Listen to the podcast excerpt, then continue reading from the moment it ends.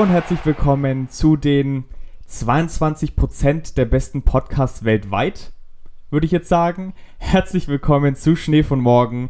Nicht an meiner Seite heute der Seppo.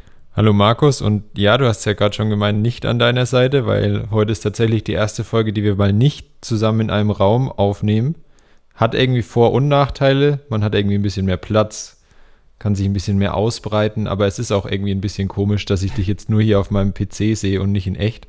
Was meinst du mit den 22 Prozent? Mit den 22 Prozent meine ich die Social Media Aktivitäten von Hertha BSC. Ich weiß nicht, ob du das mitbekommen Ach, hast. Ach, meinst du das mit diesem, haben, mit diesem Balken?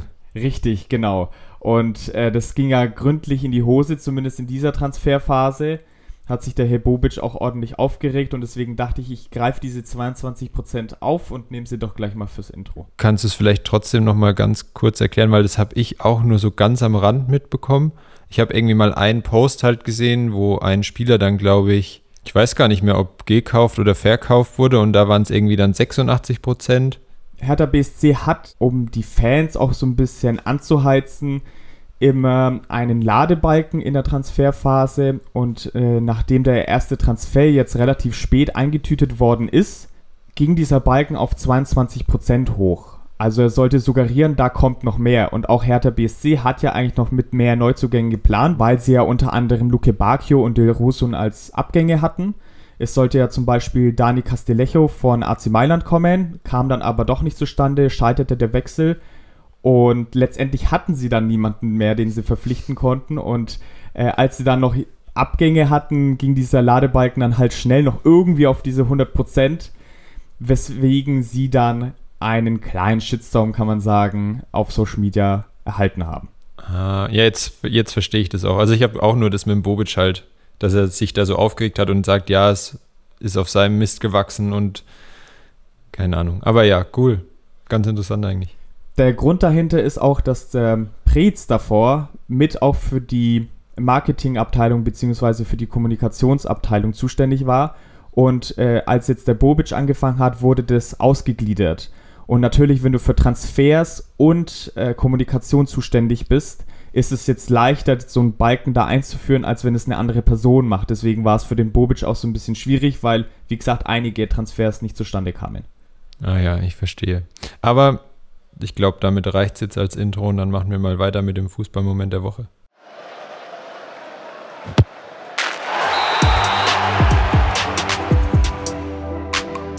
Ja, Fußballmoment der Woche für mich. Ich würde da gern auf die deutsche Fußballnationalmannschaft eingehen. Die hatten ja jetzt ähm, zum Zeitpunkt unserer Aufnahme ihr erstes Spiel unter dem neuen Trainer Hansi Flick gegen Liechtenstein. Es war dann am Ende zumindest ein vom Ergebnis enttäuschendes und nur 2 zu 0. Aber im Vorfeld gab es halt viele Experten, also zum Beispiel Luder Matthäus hat sich im Nachhinein ultra aufgeregt, weil der hatte irgendwie, keine Ahnung, mindestens 10-0 getippt, also dass es zweistellig ausgeht.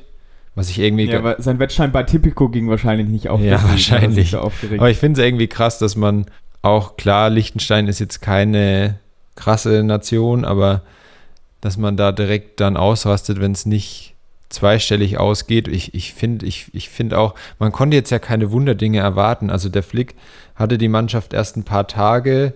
Es, ist, es war ja nicht wieder vor, dass sie irgendwie gegen Liechtenstein am Ende noch unentschieden gespielt hätten oder so. Es war ja nicht so, dass das Spiel zu irgendeinem Zeitpunkt mal auf der Kippe stand, dass irgendwie Liechtenstein mal ein paar Chancen in Folge hatte oder sowas.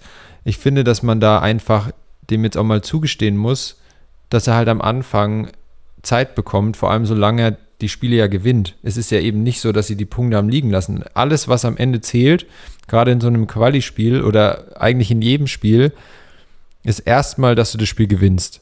Wie du dann gewinnst und wie du spielst, ist natürlich auch wichtig, aber erstmal zweitrangig. Man kann den Vergleich ziehen, habe ich auf Instagram gelesen. Im ersten Spiel für die Bayern, als der Flick noch Bayern-Trainer war, es war in der Champions League gegen Olympiakos Piraeus, haben sie auch 2-0 gewonnen. Wo das Ganze am Ende hingeführt hat, hat man gesehen. Und ja. deswegen warten wir mal ab. Jetzt hat es auch wieder mit dem 2-0 begonnen. Also ist schon mal ein gutes Zeichen, würde ich sagen. Ich glaube, die Fans sind so ein bisschen überdrüssig. Also die wollen mal wirklich richtig geilen Fußball wiedersehen. Und ich glaube, dass da einfach die Hoffnung da war, wenn jetzt der Löw weg ist, dass jetzt mit Flick sofort so eine Wunderheilung eintrifft. Ich persönlich habe das Spiel auch ein bisschen gesehen, habe mir auch ein bisschen mehr erhofft, tatsächlich, aber kann jetzt so überzogene Kritik nicht verstehen, sehe es auch ähnlich wie du. Ich finde halt gerade am Anfang, man kann jetzt nicht von der Mannschaft, es war ja jetzt irgendwie nicht so, dass er direkt zehn neue Spieler in die Nationalmannschaft berufen hat, die irgendwie davor noch nicht dabei waren oder die zum Beispiel wieder dabei sind. Also es war ja keine so großartig andere Mannschaft als bei der EM. Klar, Toni Groß war nicht mehr dabei und es gab so ein paar kleinere Veränderungen.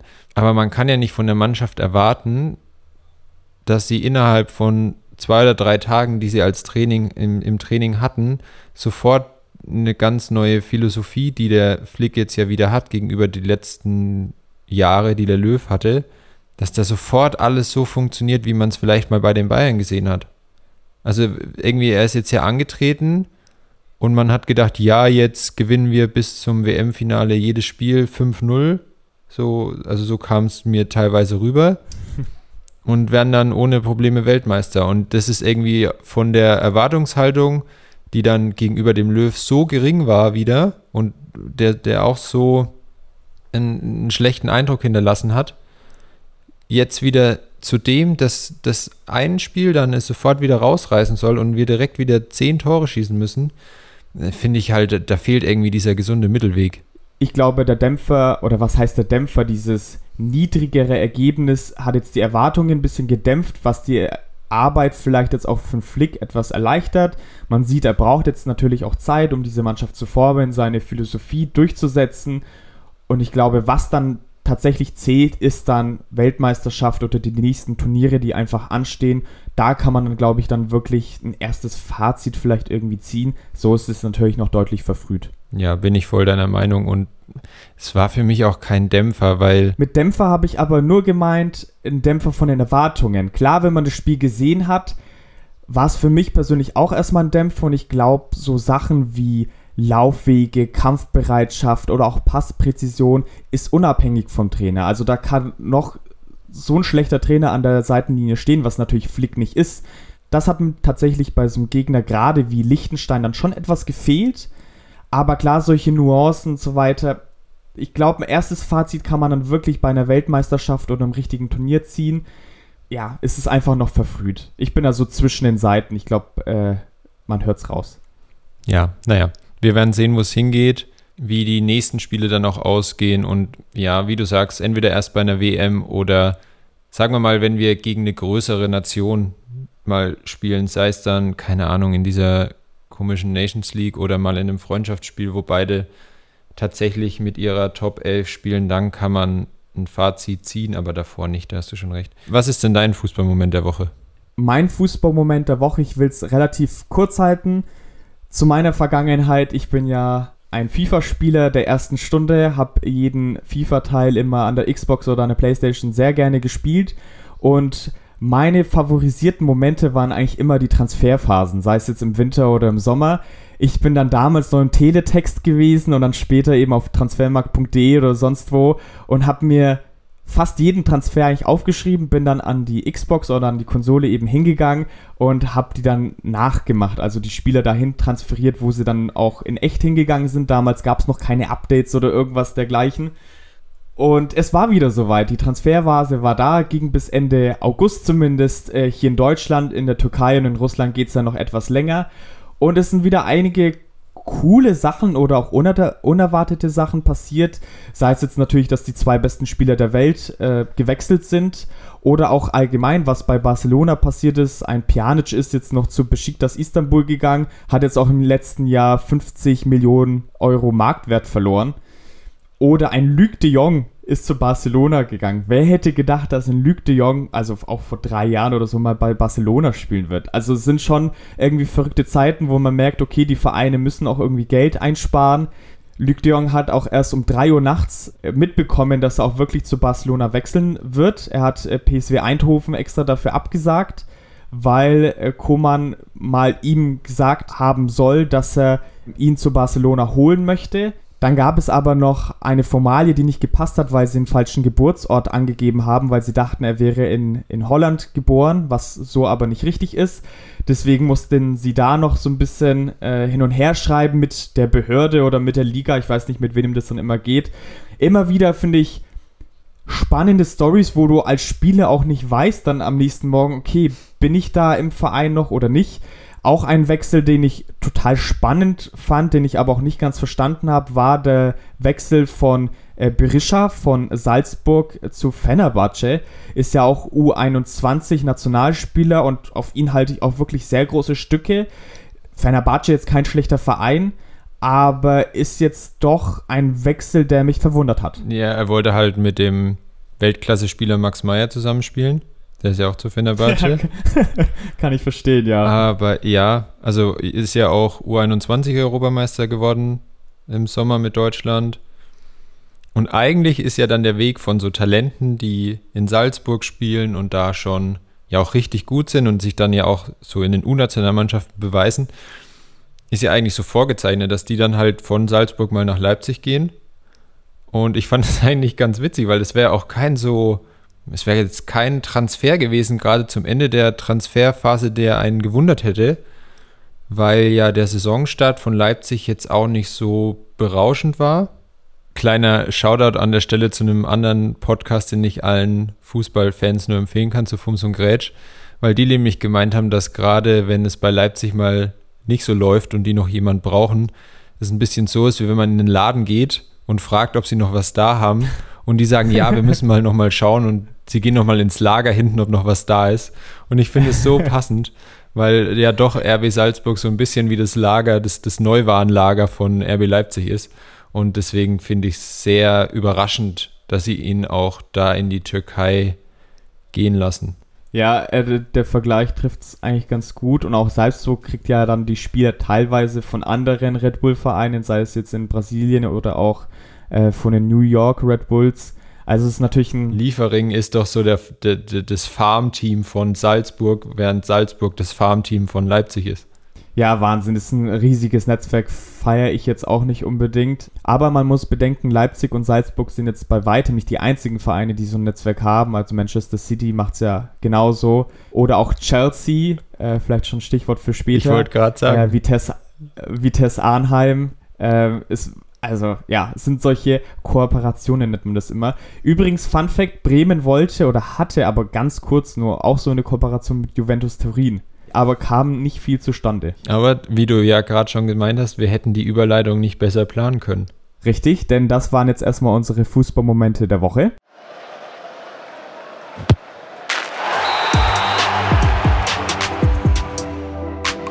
So, wir haben, wir haben es ja kurz angedeutet gerade schon, wir haben heute mal ein bisschen was anderes geplant. Also wir sprechen heute nicht über zwei ehemalige Talente, sondern wir haben so eine kleine Spezialfolge, wenn man es so betiteln will. Ja, Markus, erklär doch vielleicht mal ganz kurz, worum es dann heute geht. Ich habe mir mal gedacht, dass wir ein bisschen Abwechslung hier in den ganzen Podcast reinbringen, mal so eine kleine Special-Folge machen und wie du ja schon eben richtig gesagt hast, keine zwei Spieler uns vornehmen, sondern vielleicht mal ein bisschen was Größeres. Und ich habe es ja vorhin schon erwähnt, ich bin immer so ein Transfer-Fan.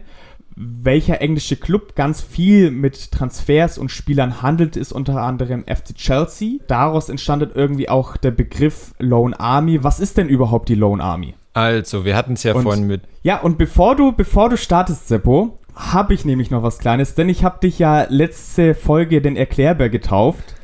und äh, bevor du hier äh, bevor du hier anfängst äh, zu erklären, äh, kommt ein kleiner Jingle. Nein. Der Erklärbär.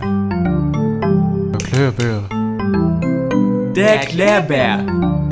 Der Erklärbär. Mit Seppo. Erklärbär. Jo, ich, ich dachte mir, nachdem du ja die letzte Folge so viel erklärt hast, äh, mache ich mal einen kleinen Jingle zusammen mit dem Philipp und wir haben uns da mal zusammen hingehockt und haben unsere musikalischen Fähigkeiten dafür eingesetzt, so einen brachial guten Trailer äh, oder Bumper zu machen. Nennen wir es Bumper, Intro, whatever. Ihr seid ähm, So, nach, nachdem wir jetzt diesen überragenden äh, Bumper gehört haben, Seppo, erklär uns doch, was die Lone Army ist. Okay, ja, dann will ich mal meiner Rolle und dem Bumper auch gerecht werden und versuch's mal so, so gut es geht zu erklären. Also die Lone Army ist eigentlich dadurch entstanden, es gibt es ja immer wieder, dass Vereine gerade junge Spieler verleihen, damit die eben Spielpraxis sammeln können. Oder ja, manchmal gibt es auch andere Gründe. Jetzt, gerade in den letzten Jahren, hat es mit den Laien ja nochmal zugenommen, auch was eigentlich schon gestandene Spieler angeht. Ich erkläre mir das immer so ein bisschen mit dem Financial Fair Play von der UEFA.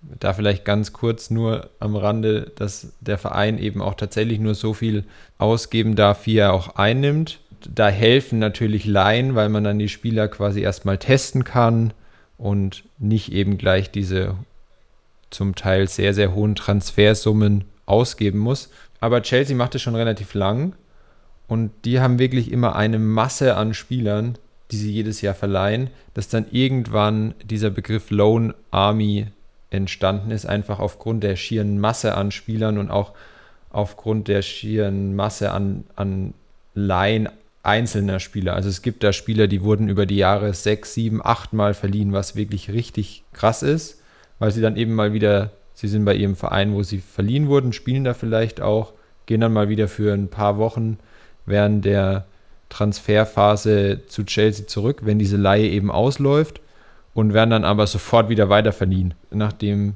da auch genügend Talente dabei sind, passt das Ganze zu unserem Podcast. Deswegen wollen wir heute einfach mal darüber sprechen, wie sieht es im Moment aus, wie viele Spieler sind da dabei, wer sind auch vielleicht bekannte Spieler, von denen man gar nicht wusste, dass die mal bei Chelsea waren, weil die einfach so oft verliehen wurden.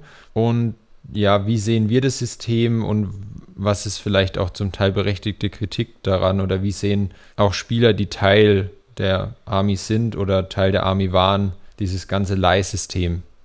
Ich weiß nicht, ob dir noch was einfällt, aber so würde ich es mal grob umschreiben, was die Lone Army ist und was wir heute auch vorhaben in der Folge. Erstmal würde ich sagen, gut erklärt. Deswegen kommt hier nochmal der Erklärbär. Erklärbär. Der Erklärbär. Der Erklärbär. Mit Seppo. Was ich noch äh, hinzuzufügen hätte, ist, dass dieses perfide, aber sehr gute System äh, vom damaligen technischen Direktor Michael Emenalo durchgeführt und erfunden worden ist. Und es ist auch wirklich ein riesiges System mit einer WhatsApp-Gruppe für alle Leihspieler, aber dazu kommen wir später noch. Genau, ja, ich habe ja vorhin schon erwähnt, dass es schon über mehrere Jahre läuft. Jetzt würde ich aber mal mit diesem Jahr anfangen, also wie viele Spiele aktuell verliehen sind. Es sind aktuell verhältnismäßig fast wenig. Aktuell nur 22 Spieler, die verliehen sind. Nur, nur 22. Ja, also ich habe mir mal, es gibt tatsächlich ähm, auf der Website von Chelsea eine eigene Unterseite, wo nur die ganzen Leihspieler aufgelistet sind, auch nach Positionen. Also es sind drei Torhüter, zehn Abwehrspieler, sechs Mittelfeldspieler und drei Stürmer. Ein paar davon kennt man tatsächlich auch, also zum Beispiel Ethan Ampadu, der auch schon mal an Leipzig verliehen war. Den kann man aus der Bundesliga kennen. Dann vielleicht auch äh, Emerson, der ja Europameister geworden ist mit Italien, ist auch ausgeliehen worden. Dann Abdulrahman Baba, den kennt man auch aus der Bundesliga von, äh, beziehungsweise Bundesliga und zweite Bundesliga von Fürth und von Schalke. Der ist jetzt auch schon wieder, das ist auch schon seine sechste Leihe jetzt, der spielt aktuell in Reading. Und dann gibt es aber auch, es sind, das waren ja jetzt vor allem äh, jüngere Spieler, vielleicht mal von Emerson abgesehen. Aber dann sind da schon auch Spieler drunter, wie zum Beispiel Danny Drinkwater, der ja auch mal ähm, Meister war mit Leicester. Meister mit Leicester, ja. Und der ja auch schon älter ist, der trotzdem ausgeliehen wird. Oder auch jemand wie Michi Batshuayi, den man auch aus Dortmunder Zeiten aus der Bundesliga noch kennt. Der steht tatsächlich auch immer noch bei Chelsea unter Vertrag. Man denkt irgendwie dann immer, ja, der spielt ja jetzt schon wieder woanders. Den werden sie jetzt mal verkauft haben. Aber der wird auch einfach immer weiter ausgeliehen. Das ist wirklich Wahnsinn. Wobei der Fokus ja schon immer auf jüngeren Spielern liegt. Da jetzt mal kurz eine Frage. Du hast es jetzt bei drei Spielern schon mal erwähnt, ne, dass die schon mal in der Bundesliga gespielt haben. Ja. Deswegen kennt man die denn so ich habe mir jetzt mal ein paar aufgeschrieben. Wie, wie, viele kriegst du jetzt zusammen? Also wir haben, wir haben Batshuayi, wir haben Empedu.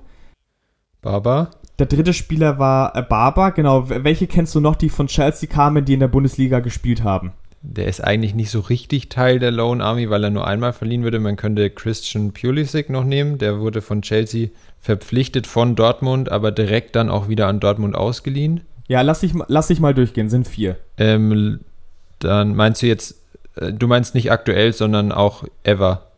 Generell, ja. Ähm, ja. Lukas Pierson gibt's noch. Der war mal in Frankfurt. Äh, Torgan Hassar, da weiß ich nicht, ob der da schon nach Gladbach uh. verliehen war oder ob der verkauft wurde, der jetzt in Dortmund ist, aber der war auch Teil der Lone Army. Dann würde ich noch auf De Bruyne tippen, bei Bremen wahrscheinlich verliehen. Von Chelsea, ziemlich sicher. Ja. Und äh, Andreas Christensen, auch aus dem aktuellen Chelsea-Kader, der mal in Gladbach oh, war. Oh ja. Richtig. Jetzt hast du, glaube ich, alle so die man die man kennt. Also ich muss, muss aber auch durch. sagen, dass ich die hier alle tatsächlich nicht wegen Bundesliga wechseln, aber aufgrund von anderen Sachen hier stehen habe. Also ich hatte ein bisschen Hilfe. Ich habe jetzt noch Thomas Kalasch äh, nach Köln, Michael Hector, auch äh, Frankfurt, beides Verteidiger. Mhm. Ethan Pedo hast du gesagt. Gilo Bocci, auch noch ein Verteidiger bei Bremen. Was ich damit nur zeigen wollte, ist, dass es krass ist. Also man kriegt es manchmal gar nicht so mit, weil das auch so einzeln über die Jahre gestreut ist aber auch wie viele Spieler von dieser Lone Army in der Bundesliga gespielt haben oder aktuell spielen oder fast gespielt hätten, da habe ich auch noch gleich ein Beispiel da, ist schon Wahnsinn. Das ist eine riesige Menge an Spielern. Ja, ich habe auch gerade parallel nochmal ähm, nachgeschaut. Also De Bruyne war verliehen an Bremen von Chelsea und ist dann aber fest gewechselt nach Wolfsburg. Er war ja da zweimal in der Bundesliga bei zwei unterschiedlichen Vereinen und wurde an Bremen verliehen und ist dann fest nach Wolfsburg gewechselt, bevor er jetzt bei, bei City ja einer der absolut besten Mittelfeldspieler der Welt geworden ist. Ja toll, jetzt muss ich mir einen äh, Bumper noch für Fact-Checker selber machen. Es wird immer mehr Arbeit, das ist echt kacke. Zu dem aktuellen Beispiel, was ich noch habe, ist der Spieler Malangsar. Der wurde letztes Jahr von Chelsea gekauft, konnte sich aber nicht wirklich durchsetzen, hat eigentlich meistens in der zweiten Mannschaft gespielt. Und äh, da, um jetzt noch mal auf die Transfermarktphase äh, zurückzukommen, der wäre fast so bei Kräuter Fürth gelandet. Also ich fand es eh beachtlich von Kräuter Fürth, dass die Jetro Willems von, von Frankfurt gekauft haben, ablösefrei, nachdem der auch letztes Jahr bei Newcastle äh, verliehen war und dort eigentlich auch eine halbwegs gute Rolle gespielt hat. Oder war es vorletztes Jahr? Okay, also hier kleine Korrektur von mir. Äh, nicht letztes Jahr bei Newcastle, sondern vorletztes Jahr bei Newcastle gespielt. Den hat sich jetzt Fürth geschnappt und fast auch noch Malangsar von Chelsea dann ausgeliehen. Also dieser Sprung von Chelsea auch äh, zu Fürth ist, ja, finde ich beachtlich. Aber es ging dann äh, mit dem Gehalt nicht ganz raus. Also sie waren sich uneinig, wie viel Gehalt Fürth übernehmen soll, kann. Deswegen kam dann dieser, für mich, also für mich wäre es echt ein kurioser Wechsel, kam dann aber nicht zustande. Also da sieht man auch mal wieder, dass die die wirklich nach ganz Europa verleihen. Also das ist nicht nur irgendwie dann, ähm, nicht nur nach Arnheim, weil Vitesse Arnheim ja so ein bisschen der, der Farmverein von Chelsea ist. Ich habe auch nochmal nachgeschaut, so ein bisschen einen Vergleich zu haben, wie viele Spieler es tatsächlich sind im Vergleich zu anderen europäischen Schwergewichten, wie man immer so schön sagt. Jemand, der noch ansatzweise rankommt an die Anzahl an Spielern, ist noch Manchester City. Die haben im Moment 15 Spieler verliehen und dann nimmt es aber ab. Also ich habe mal noch Manchester United als großen Verein aus England mitgenommen. Die haben fünf Spieler verliehen. Die Bayern in Deutschland, die haben nur sechs Spieler verliehen. Das, ist, das sieht man schon nochmal diese Dimensionen, die das bei Chelsea annimmt, wie viele Spieler da jedes Jahr verliehen werden. Wir können da jetzt ja auch nochmal ein bisschen zurückschauen, also wie so die, der Ablauf war. So das früheste, wo ich dann mal was gefunden hatte, wo es wirklich mal mehr darum ging, war so Ende 2014 gab es einen Artikel bei Transfermarkt, wo sie sich quasi angeschaut haben, wie Chelsea 2020 spielen könnte, dass eben diese ganzen verliehenen Spieler dann 2020 fest bei Chelsea unter Vertrag stehen, da dann auch eine gewichtige Rolle einnehmen. Und damals waren es 26 verliehene Spieler, also ein bisschen mehr als aktuell, aber noch nicht so viele wie es dann mal werden sollten. Da gibt es schon auch bekanntere Namen. Also wir hatten es ja vorhin angesprochen, Torgan Hazard war da bei Chelsea, den man jetzt aus der Bundesliga von Gladbach und Dortmund kennt. Dann zum Beispiel Marco van Ginkel, über den ich später nochmal sprechen will. Dann eben hatten wir vorhin auch kurz Lukas Pierson. Der wurde insgesamt siebenmal ausgeliehen, spielt jetzt fest bei Braga. Dann auch Mario Pasalic, den man kennen kann. Der spielt bei Atalanta Bergamo auch eine wichtige Rolle. Und dann, das hat mich wirklich fast am meisten gewundert, äh, Patrick Bamford wurde auch nach sieben Laien dann irgendwann mal nach Leeds verkauft und hat jetzt auch letzte Saison in der Premier League 17 Tore gemacht, was für Leeds so als Aufsteiger auch ziemlich wichtig war. Einen, den man jetzt vielleicht weniger kennt, Jamal Blackman, der ist mit am längsten in dieser Lone Army mit dabei. Jetzt in der Transferphase tatsächlich äh, vereinslos, also konnte sich von dem ganzen loseisen. Blackman ist 2014 in die Profimannschaft von Chelsea gekommen, hat davor in den Jugendmannschaften gespielt und wurde natürlich dann auch gleich äh, verliehen zu Middlesbrough. Und so ging es dann weiter, waren Stationen in Schweden, in unterklassischen englischen Ligen. Auch bei Leeds war er mal, bei Vitesse Arnheim natürlich auch. Also das Ganze ging sieben Jahre lang äh, unfassbar lange Zeit und dann musst du jedes Jahr zu einem neuen Verein, wenn du Pech hast und gar nicht spielst, was ja bei Torhütern schnell mal sein kann, wenn du nicht der erste Keeper bist, wirst du auch gleich nach einem halben Jahr losgeeist von dem Club und in eine neue Leihe reingesteckt, dann wiederum aber nur für ein halbes Jahr. Also äh, das finde ich schon Wahnsinn. Wie viele Leihen war das dann insgesamt? Sind acht Leihen gewesen. Also wahrscheinlich, also ich habe dann später noch einen anderen Spieler, der auch ziemlich oft verliehen wurde, aber wahrscheinlich dann mit am meisten. Also acht, es ist auch schon wirklich heftig. Acht, also wenn du achtmal verliehen wirst und dann, klar gibt es Fälle, wo man dann immer wieder zum selben Verein auch mal kommt, aber wenn du wirklich achtmal und am besten achtmal an unterschiedliche Vereine verliehen wirst, irgendwann würde ich mir auch denken, die können einem doch nicht immer erzählen, dass er noch den Durchbruch schafft irgendwann bei Chelsea. Also jetzt so zwei oder dreimal verliehen werden, gerade als ganz junger Spieler, um Spielpraxis zu sammeln. Schön und gut, aber irgendwann muss man sich doch dann auch selber mal hinterfragen, ob es nicht besser ist, man spielt dann mal bei einem Verein, der vielleicht ein bisschen schlechter ist als Chelsea, aber spielt dann da halt auch mal ein bisschen länger. Einerseits für die Spieler natürlich schwierig, aber auch für die Trainer dann irgendwie schwierig. Also 2019 war es dann bei Frank Lampard so, dass äh, 42 ausgeliehene Spieler zurückkamen, also natürlich U23 und Profimannschaft. Ich glaube nicht, dass er sich um alle Spieler wirklich aktiv kümmern muss. Aber da bist du in der Sommervorbereitung, hast vielleicht die englischen Mannschaften haben ja eh aufgrund der hohen Taktung der Spiele einen relativ großen Kader, auch Chelsea immer doppelt, dreifach besetzt und dann kommen einfach 92, äh, 92, 42 neue Spieler dazu. 92 wären nochmal andere Dimensionen, da muss man wahrscheinlich Kas Kasernen einrichten und so weiter und, und Unterkunft. Ja, bei Army passt aber, das doch.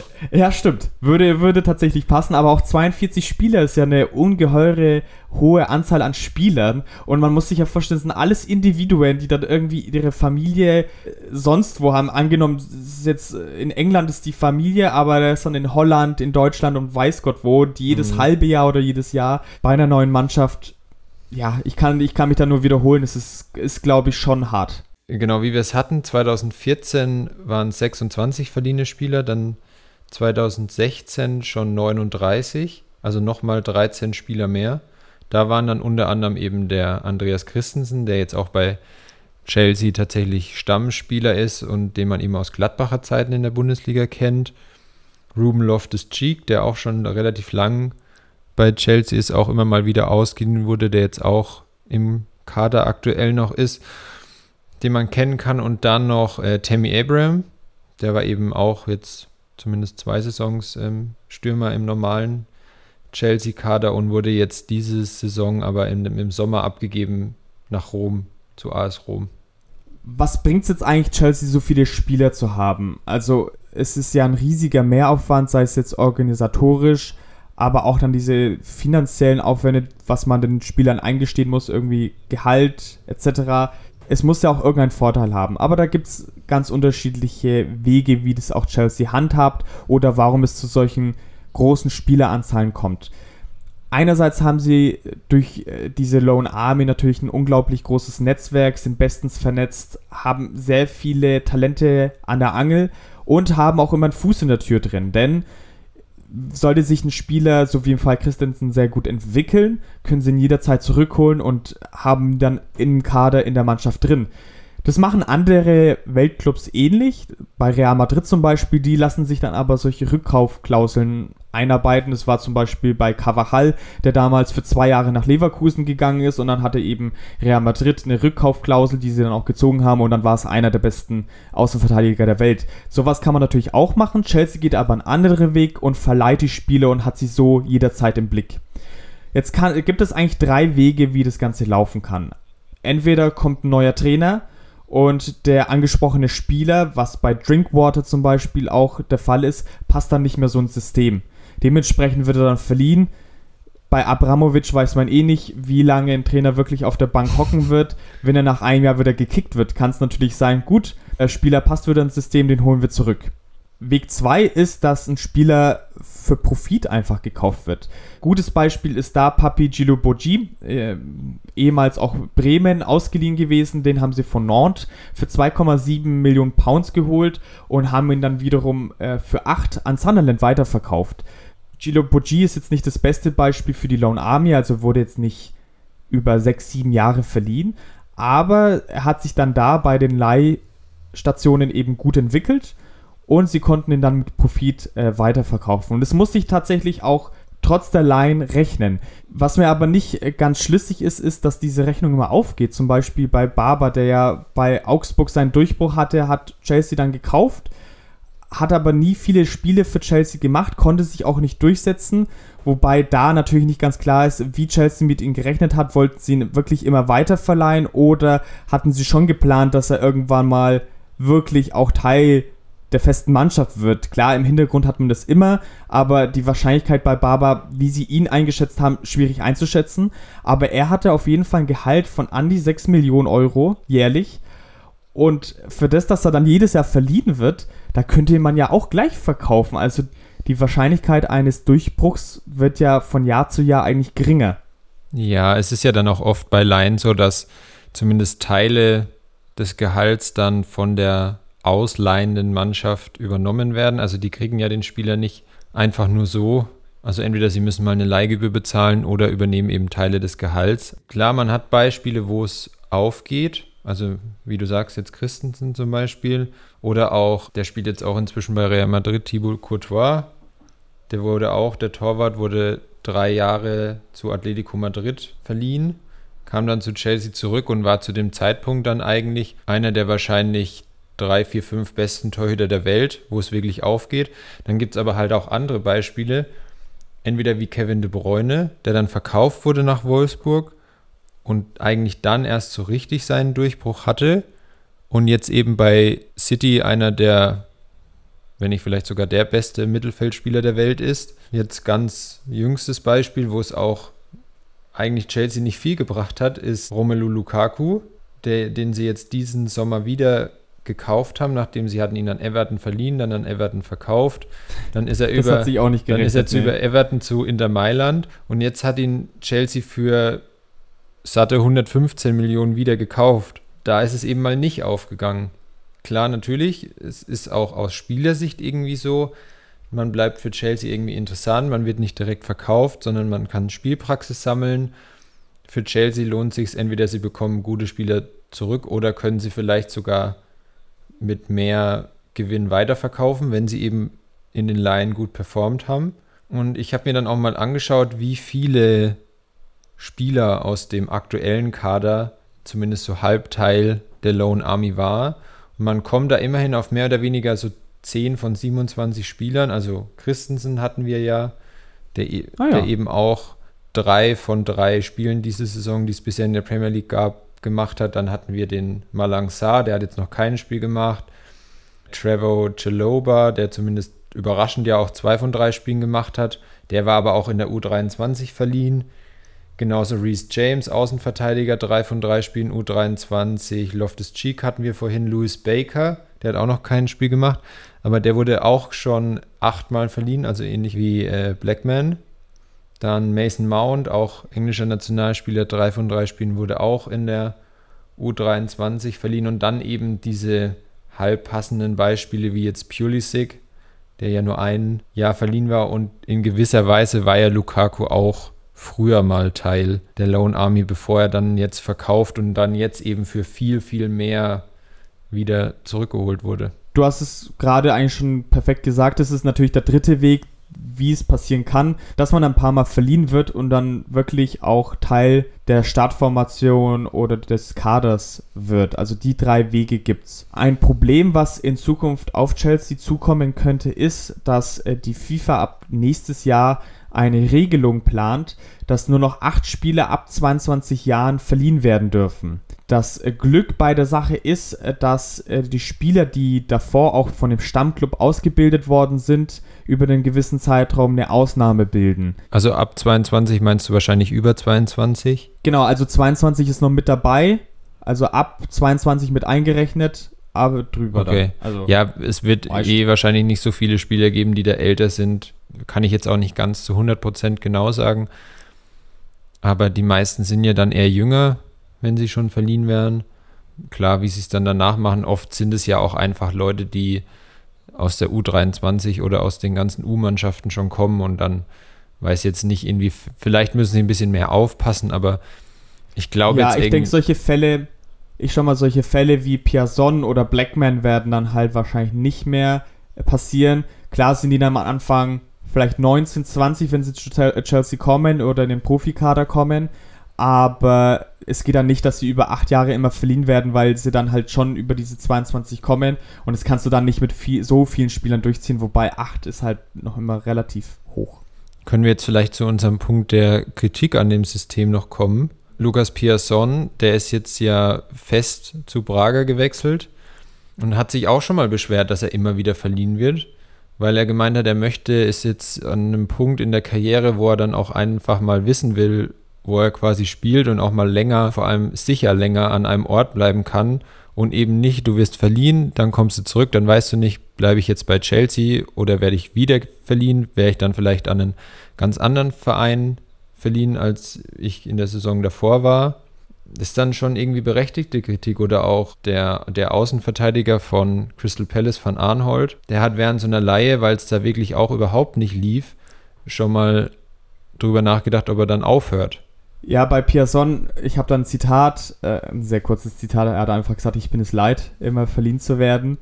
Äh, das hat er bei seiner fünften Leihe gesagt, wurde danach aber noch äh, zweimal von Chelsea verliehen. Einmal zu Kiewo und einmal zu Rio Ave, also das ganze Spiel ging dann noch so ein bisschen weiter. Und vor allem gerade für junge Spieler, da ist Druck mit dabei, du befindest dich immer wieder in einem neuen Umfeld, kannst vielleicht die Familie nicht immer mitziehen, weil gerade wenn du Kinder hast, die müssen auch irgendwie zur Schule, die können nicht mal so schnell dann irgendwie sieben, acht Sprachen. Es ist so ein zweischneidiges Schwert. Auf der einen Seite ist es schon ja gut für die Spieler. Gerade für junge Spieler ist es oft wichtig, Spielpraxis zu sammeln, dann vielleicht auch ja einfach sich an dieses Profi-Sein ein bisschen zu gewöhnen, ohne dass man direkt diesen Druck hat, den jeder Spieler bei so großen Clubs wie es Chelsea halt nun mal ist, immer hat, wenn man da spielt. Und auf der anderen Seite, wenn man dann halt wirklich zum achten Mal in sieben Jahren verliehen wird und wie gesagt, wenn man Pech hat, auch noch irgendwie zum achten Mal an einen anderen Verein und man irgendwie jedes Jahr woanders wohnt, dann muss man das schon auch wollen. Und irgendwann wird es mir, glaube ich, als Spieler einfach reichen, weil in gewisser Weise müssen die dem ja bei Chelsea trotzdem vermitteln, wir wollen dich noch nicht verkaufen, weil wir glauben noch an dich. Aber nach sieben Jahren, irgendwann muss es doch mal genug sein.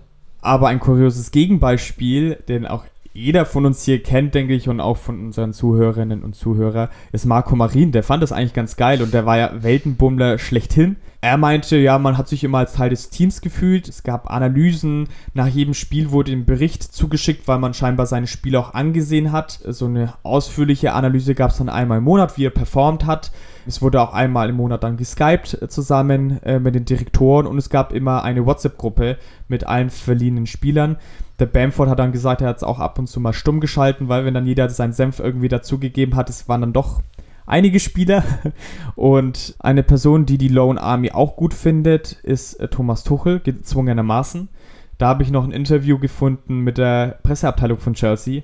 Deswegen glaube ich jetzt nicht, dass man da wirklich was Schlechtes äh, hätte rauslesen können, aber er meinte, dass es eigentlich ganz angenehm ist, mit so vielen Spielern zu arbeiten, dass es gar nicht so stressig ist, wie man sich vielleicht vorstellt. Dazu sagte er noch, dass alle Spieler top motiviert sind und dass man auch Menschlichkeit behalten müsse und gucken müsse, was für den Spieler tatsächlich das äh, Beste ist. Das übliche Gerede eigentlich, also da konnte man jetzt nicht viel, viel rausziehen, aber wenn man seinen Worten Glauben schenken möchte, ist es auch für die Trainer scheinbar nicht so schwierig. Ich habe ja vorhin gemeint, dass ich ganz kurz auf Marco van Ginkel nochmal genauer eingehen will, weil ich das auch ganz schön kurios fand. Also der war insgesamt fünfmal verliehen, erst an den AC Mailand, dann an Stoke City. Dann eben dreimal hintereinander an Eindhoven. Also da ist es ein bisschen anderes Beispiel, wo man dann tatsächlich auch mal länger beim selben Verein war. Und der ist jetzt auch fest zu Eindhoven gewechselt.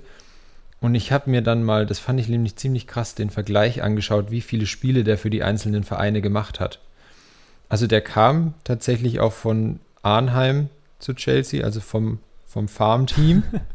Und Arnheim ist immer noch der Verein, für den er die meisten Spiele gemacht hat, nämlich 111. Echt jetzt? Ja, 111. Für Eindhoven sind es inzwischen 85. Und jetzt rate mal, wie viele Spiele er in den drei Saisons, die er fest im Chelsea-Kader war, er für Chelsea gemacht hat.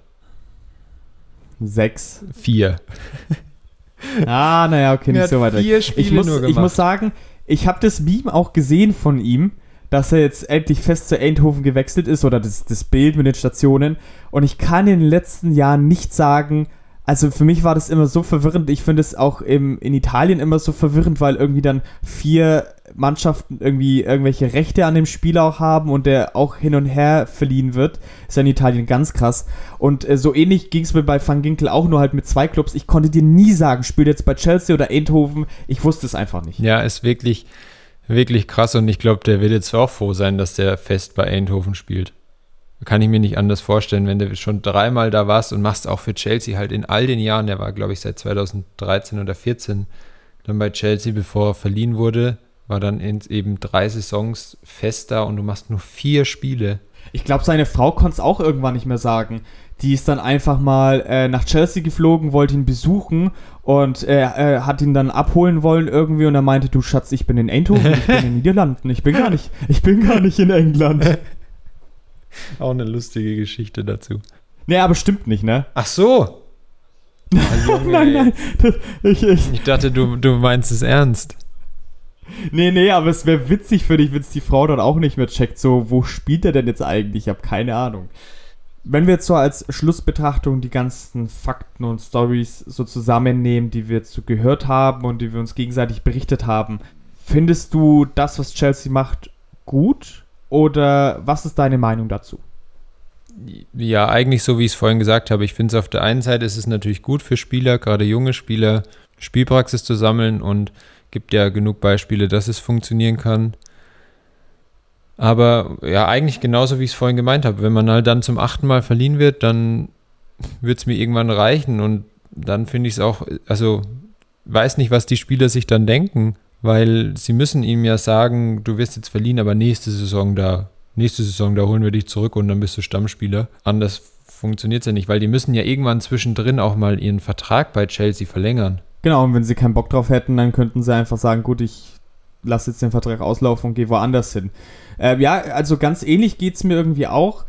Klar, es ist schon ein bisschen hart, das Ganze, aber scheinbar versucht man sich weiterhin um die Spieler zu kümmern. Eine Sache noch, die ich vorhin nicht erwähnt habe, man hat auch wirklich so einen internationalen Psychologen, den man dann auch zu den Spielern zukommen lässt, der nur für diese Leihspieler verantwortlich ist. Also da kann man äh, Chelsea auch ein bisschen vielleicht aus der Kritik, wenn es diese geben sollte oder wenn ihr jetzt meint und euch das hört, ey, das geht gar nicht, kann man das vielleicht so ein bisschen abschwächen. Natürlich ist es noch immer nicht so cool und sie treibt es wirklich auf die Spitze. Natürlich um sich daraus einen Vorteil zu ziehen, aber es kann auch klappen. Natürlich, wenn man sieht jetzt, dass gewisse Spieler auch jetzt fest in den Kader eingebunden sind. Natürlich ist das Raster sehr klein, um in die Weltspitze des Fußballs zu kommen.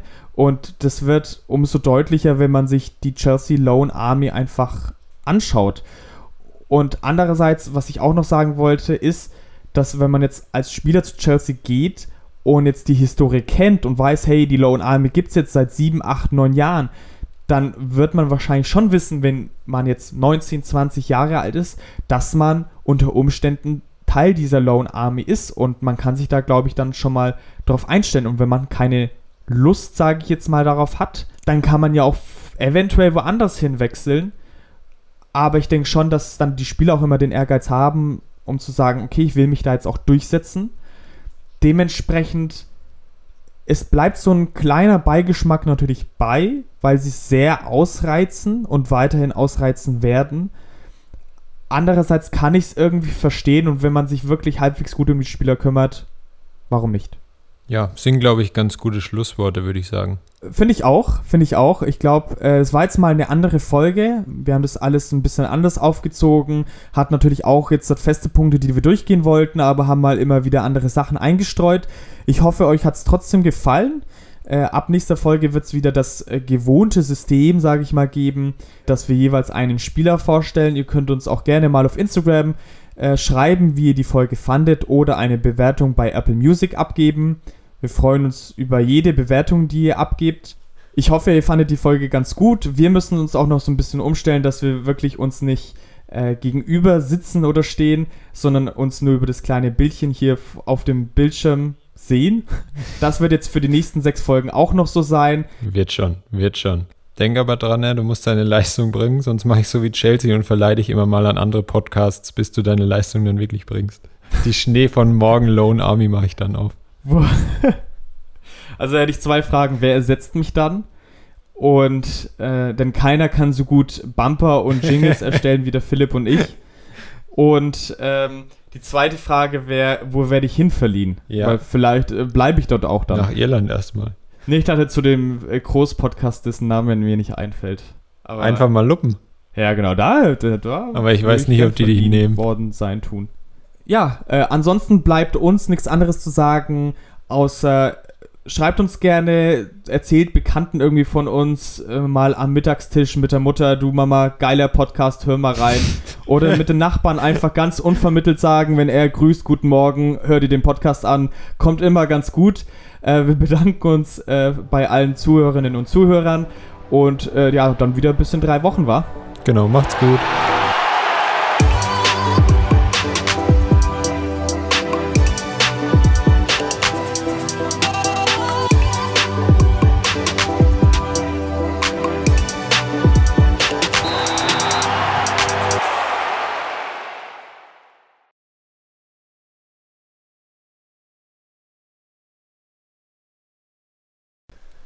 Deswegen, das war die Überraschung ja, übrigens, aber ich musste es so ein bisschen, ich, ich musste es so ein bisschen kaschieren, deswegen habe ich auch erst gesagt, dass du es in vier Wochen bekommst, weil sonst wäre das, sonst hättest du es vielleicht zu sehr mit dem Podcast in Verbindung gebracht.